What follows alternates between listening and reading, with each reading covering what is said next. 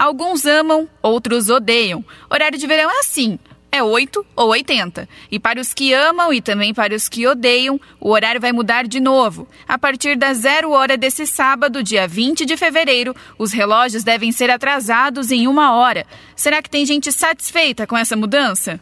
Ah, eu não gosto do horário de verão, nem um pouco.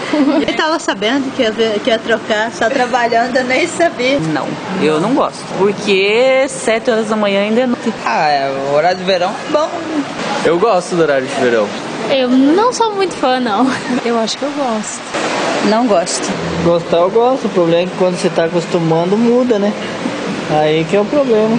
E é um problema mesmo. Mas, de acordo com o endocrinologista Fabiano Sandrini, não é um problema tão grande assim. Isso porque pode até levar um tempo para se acostumar. Mas em algum momento, queira ou não queira, o corpo se acostuma. O nosso corpo ele foi feito para ter o período claro e escuro. Então, existem alguns hormônios que são liberados de acordo com esse período de claro e escuro. E a gente acaba se adaptando também para o sono de acordo com esse período claro e escuro. Né? Então, toda vez que a gente modifica esse horário, veja o que ocorre é que a gente mudou um padrão de horário, não de dia e noite, né? Ele faz com que a gente demore um pouco para se adaptar. Para o médico, o corpo tem certo limite para se adaptar. Algumas pessoas se adaptam mais facilmente, já outras sentem na pele e na rotina essa diferença de uma hora. E falando em rotina, o médico confirma, muitas vezes é ela que cansa. E o horário, na verdade, nem interfere tanto assim. Afinal, o horário de verão dá liberdade para se recolher em casa apenas perto das nove e meia da noite e apenas perto das onze ir jantar, por exemplo. Mas agora, com o horário normal vigorando novamente, nada dessa história de querer reverter a rotina de novo. Tudo começa pelo sono e Sandrine aconselha. Isso é normal, deve melhorar, mas é importante que a gente né, mantenha o hábito mais saudável.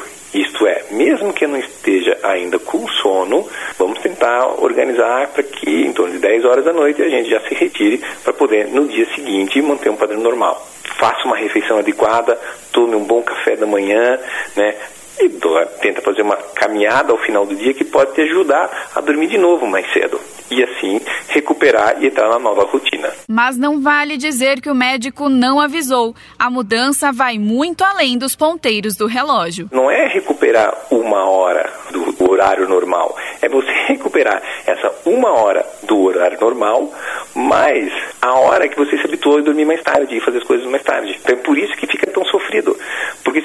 Em uma hora, seria mais ou menos eu brincar para você. Você se for ali para a cidade de leste ou para a Argentina, você vai sentir muito, né? Porque afinal de contas lá também é uma hora de diferença. E não é, né? É que a gente acaba mudando esse horário. Então, vamos lá, você vai sofrer uma semana, não mais. O motivo do horário de verão existir no Brasil é a suposta economia de energia. O Ministério de Minas e Energia estima que neste verão houve uma economia de 7 bilhões de reais. Mas Janete Maria, promotora de vendas, afirma que pelo menos na conta de luz dela, nenhuma economia foi detectada. A energia que eles dizem que é para economizar, né? Por mim eliminaria. Se tivesse uma economia, tudo bem, mas não tem. A minha luz subiu acho que uns 300%, apesar dos aumentos que eles tiveram, né? Tiveram acho que dois ou três aumentos. Mas não, não, não dá diferença e eu não gosto do horário de verão. Com economia, sem economia, com gosto ou desgosto, o horário de verão está prestes a acabar. Fique atento, a partir das zero hora de sábado, é tempo de mudar os ponteiros do relógio de lugar.